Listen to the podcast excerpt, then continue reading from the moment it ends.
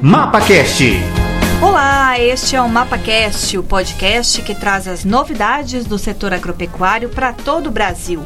Eu sou a jornalista Sabrina Craide, da Assessoria de Comunicação do Ministério da Agricultura, Pecuária e Abastecimento. O Brasil hoje já é uma potência na área agrícola. Nossa produção de grãos, carnes e outros alimentos se destaca no cenário mundial e já exportamos para mais de 160 países. Mas como estará a agricultura brasileira daqui a 10 anos? Vamos estar produzindo ainda mais? Para responder a essas perguntas, o Ministério da Agricultura elaborou o estudo Projeções do Agronegócio Brasil 2018-2019 a 2028-2029, que mostra, por exemplo, um crescimento de 27% na produção de grãos nos próximos 10 anos. Quem vai explicar todos esses números para a gente é José Garcia Gasques, que é o coordenador geral de avaliação de políticas e informação do Ministério da Agricultura e um dos pesquisadores das projeções. Tudo bem, Gasques? Tudo bem. E quem me acompanha aqui no estúdio é minha colega Inês de Podestá, também aqui da assessoria do Ministério. Como vai, Inês? Olá, tudo bom? Gasques, explica pra gente quais os principais números desse estudo e principalmente como que vai ocorrer esse crescimento na produção. Vai aumentar a produtividade da nossa agricultura, é isso? Olha, é, quando a gente olha os, os dados da agricultura brasileira, assim no sentido de fazer as projeções, uma coisa que você fica bastante impressionado com o potencial de crescimento que a agricultura brasileira apresenta. Então, esse trabalho que nós fazemos, nós estamos fazendo esse trabalho já há cerca de 10 anos, eh, anualmente a gente atualiza, junto com um grupo da Embrapa, que nos ajuda também eh, nos modelos, trabalhamos nos modelos juntos. Então, as perspectivas para os próximos 10 anos são bastante favoráveis. Tá? Nós estamos projetando que nós podemos chegar a produzir em 2028, 29, na safra 2028, 29, 300 milhões de toneladas de grãos, tá? Mas é, no limite superior, digamos, nós podemos é, produzir mais que isso, talvez uns 40, 50 milhões de toneladas a mais que isso, que isso que eu falei. E também, é, em números, a gente tem também, pode dizer que a nossa produção de grãos deve expandir 63 milhões de toneladas nos próximos 10 anos. Então é como se a gente acrescentasse aquilo que nós produzimos hoje, mais 63 milhões de toneladas. Nas carnes também, as carnes é um setor muito dinâmico. E depois vou chamar atenção para as frutas também. As carnes têm uma expectativa de crescimento bastante favorável. É, a carne é um produto que está ligado a aumento de renda. Então, se as pessoas aumentam o nível de renda, naturalmente elas aumentam o consumo de carnes. Então, uh, o mercado de carnes se mostra bastante promissor. São números bem promissores, né? E isso tudo vai acontecer como? Vai aumentar muito a área plantada aqui no Brasil ou não? Não. Todas as informações que nós temos, todas as análises que nós fazemos, tanto em termos nacionais como em termos regionais, os dados mostram que a agricultura brasileira não deve crescer com expansão de área. A expansão de área que deve acontecer é pequena. Então, o, a força do crescimento da agricultura brasileira é a produtividade. Nós fizemos testes disso, nós fizemos as projeções de produtividade também. E a gente, se forem mantidos os investimentos em pesquisa, por exemplo, em infraestrutura, aumentar os investimentos em infraestrutura, nós podemos crescer a produtividade nos próximos 10 anos as mesmas taxas que nós temos crescido. Nós temos crescido a, a média anual de 3% eh, a produtividade, que é uma média bastante alta, é praticamente o dobro é, do que cresce a produtividade mundial. Então, é, é um crescimento com base na produtividade, principalmente. O estudo diz que a área plantada com lavouras no país vai passar de 75,4 milhões de hectares para 85,7 milhões, um acréscimo de 10,3 milhões de hectares em 10 anos. E quais são as áreas para essa expansão? Olha, nós analisamos eh, vários produtos né, para fazer as projeções. As lavouras que devem apresentar expansão diária são principalmente três lavouras: cana-de-açúcar, soja e milho de segunda safra. O maior aumento diário deve se dar na soja, cuja área deve aumentar quase 10 milhões de hectares. Em seguida vem a cana-de-açúcar, com um aumento de aproximadamente 1,6 milhão de hectares.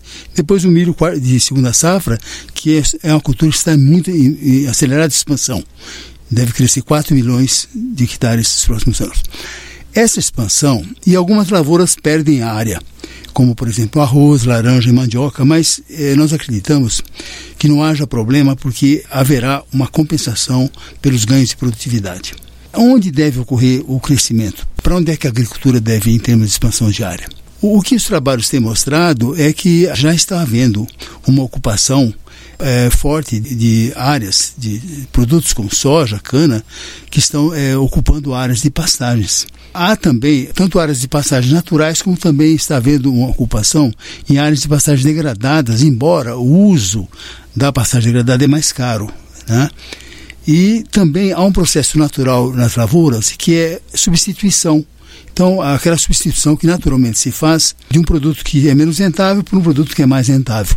Então, também há uma, uma expansão diária naquelas lavouras que é, se mostram menos rentáveis. Ou seja, então a gente não precisa se preocupar que esse crescimento na produção vai desencadear um maior desmatamento ou problemas desse tipo? Problemas não, a gente não precisa se preocupar. O que acontece no Brasil é que o Brasil é um país muito grande, nós temos ainda fronteira agrícola, para crescer, por exemplo, essa região aqui do, do centro-nordeste, é, pegando vários estados, Maranhão, Tocantins, Piauí, Bahia, é uma região de fronteira. E essa região se expande naturalmente, incorporando áreas. Tá? Então, mas isso na, na, no conjunto de crescimento da agricultura é uma proporção pequena. Quer a expansão de área, é, através da expansão da fronteira, não deve ser forte. Quais vão ser os produtos com maior crescimento na agricultura brasileira nos próximos 10 anos? Olha, é, é, de um modo geral, o que nós podemos dizer é que é, grãos têm um crescimento esperado elevado, principalmente é, soja e milho. São dois produtos, a expansão da produção está ligada ao crescimento do, da, do setor da pecuária Tá? Então, é um, são produtos que eles são consumidos in natura também, mas é, são produtos, quer dizer, alimentação humana, mas predominantemente alimentação animal. Então, são produtos que são puxados pela alimentação animal. É, então, há um crescimento esperado forte de grãos. Alguns produtos, como, por exemplo, como o café, Café também é um produto que ele tem um, um uh, é previsto uma expansão grande do café. O café é um produto que cada vez se sofistica mais em termos de tipo de bebida, então, então isso faz com que o mercado de café cresça. Então a perspectiva de café é boa em termos de, de expansão de produção. Um ponto que chamou a atenção é, no, no, trabalho, é, que nos impressionou bastante, foi o setor de frutas. É, o Brasil ele pode se tornar um grande produtor de frutas, mas, por exemplo, algumas frutas só, é, isso porque nós, é, nossas frutas elas podem ser colocadas na Europa, por Países Baixos e, e outros vários países, em épocas que eles não têm frutas. Então, a nossa a uva, por exemplo, o melão, o mamão, então são produtos que têm uma grande demanda, é só questão de ajuste de qualidade de alguns produtos, como mamão, por exemplo, hábitos que eles têm de mamão lá e hábitos que nós temos aqui. Mas os outros frutas, por exemplo, como uva, mamão, é, melão, é, é, maçã, estão prontos para ser exportados do jeito que estão. São de altíssima qualidade. Então é um setor que é, cresce, mas a proporção de exportação em relação à produção nacional é pequena, em geral é pequena. E nós temos ainda um, um, grande crescimento que nós podemos é, aproveitar ainda com, com as frutas. E com relação ao aproveitamento do milho como matéria-prima para biocombustível? Olha, esse é, é um ponto importante. É, há, alguns anos atrás, os Estados Unidos começaram a, a fazer etanol de milho. O Brasil, mais recentemente, é, talvez nos últimos dois anos, que ele está começando a fazer isso também. É, o, o, o, que está, o que está acontecendo? É, o etanol de milho, a produção de etanol de milho é muito interessante também, porque na produção de etanol derivam alguns produtos, subprodutos. Por exemplo, quando se fabrica o etanol do milho e sai no processo industrial um produto chamado DDG. DDG é um, é um produto que ele é muito importante, muito útil é, e bom para a alimentação humana, alimentação animal, desculpe. Ele é muito usado na pecuária. O resíduo da produção do milho, da moagem, né, para o etanol, ele é bastante produtivo em DDG. É, hoje o que está acontecendo é como isso se dá hoje. Nós temos é, uma expansão dessa produção de etanol de milho no Mato Grosso e Goiás, principalmente, estados do Centro-Oeste ainda, um pouco no Paraná e São Paulo, só que menor escala.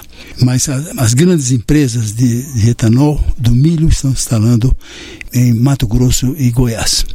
Há, por exemplo, o, aquelas empresas chamadas FUL, que são empresas que elas só fabricam o etanol de milho. Aquelas indústrias só moem o milho para etanol. Mas as indústrias flex, elas produzem ou etanol de milho ou etanol de cana. Depende dos preços. Se o etanol de cana é, se for favorável, eles produzem etanol de cana. Se não for, produz etanol de milho. Então, a maior parte das empresas que estão se instalando no Brasil, pelos dados que nós vimos com os colegas da Conab, é, são as empresas flex, aquelas que produzem tanto etanol de milho quanto etanol de cana seja, mais um mercado promissor. Aí. Mais um mercado e mais um mercado que vai pressionar a produção de milho para nós obtermos uma maior produção. Além de que o mercado internacional, para o milho, ele se torna cada vez mais importante. O Brasil, um tempo atrás, ele não tinha expressão na exportação de milho. Hoje é um país importante na exportação de milho.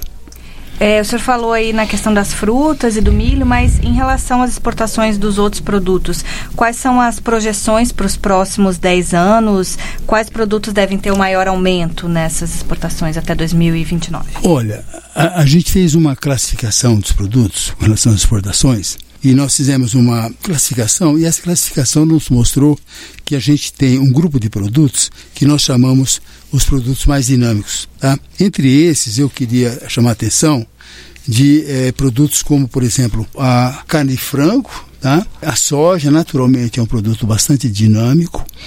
É, nós podemos chamar a atenção também. O café é um produto que está, incluído nesse, nesse grupo de produtos. As frutas, de modo geral, elas podem ser, ser consideradas dentro desse grupo. Então, os suínos também é um, é um mercado que ele, o Brasil é o quarto produtor mundial de suínos, é um mercado que ele também ele tem um horizonte bastante positivo. Eu acho que, de um modo geral, quer dizer, o que nós verificamos é que, é, digamos assim, as perspectivas né, é, para o conjunto de produtos que nós exportamos é favorável. Então, são produtos, alguns vão crescer mais, por exemplo, que outros, né, as exportações, mas é, nós temos uma pauta é, importante de produtos que nós podemos mandar para o exterior. Tá ótimo. Agradecemos então a presença do coordenador geral de avaliação de políticas e informação do Ministério da Agricultura, José Garcia Gasques, que falou hoje sobre as expectativas de crescimento na produção agropecuária brasileira. Obrigada, coordenador. Obrigado. Então é isso, vamos ficando por aqui. Fique ligado porque em breve vamos divulgar mais um episódio do MapaCast com as principais novidades do setor agropecuário.